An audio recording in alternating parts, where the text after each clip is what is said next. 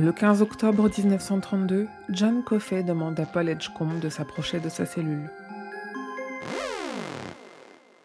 John attrape par l'entrejambe Paul, alors atteint d'une sérieuse infection urinaire. Il sortira de cette empoigne miraculeusement guéri.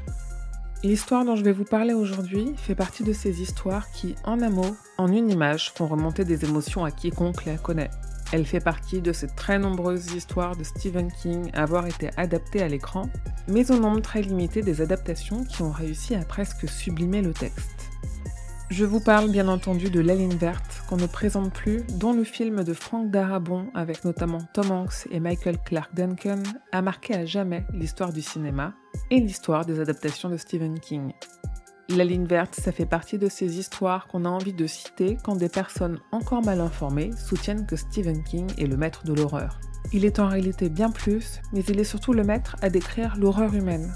La cruauté des hommes, ceux qui tuent, ceux qui jugent, la cruauté du système aussi.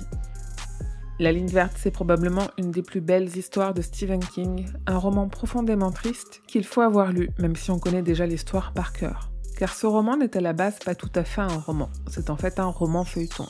Une histoire publiée en 1996 en six épisodes, soit un par mois. Elle a été écrite sur ce rythme, de façon à garder un suspense et une tension en fin de tome, pour donner envie au lecteur ou à la lectrice de revenir lire la suite le mois suivant. Une particularité dans l'écriture qui a permis à King de nous donner un roman aussi profond que ses meilleurs, mais surtout une histoire au rythme plus régulier et plus équilibré.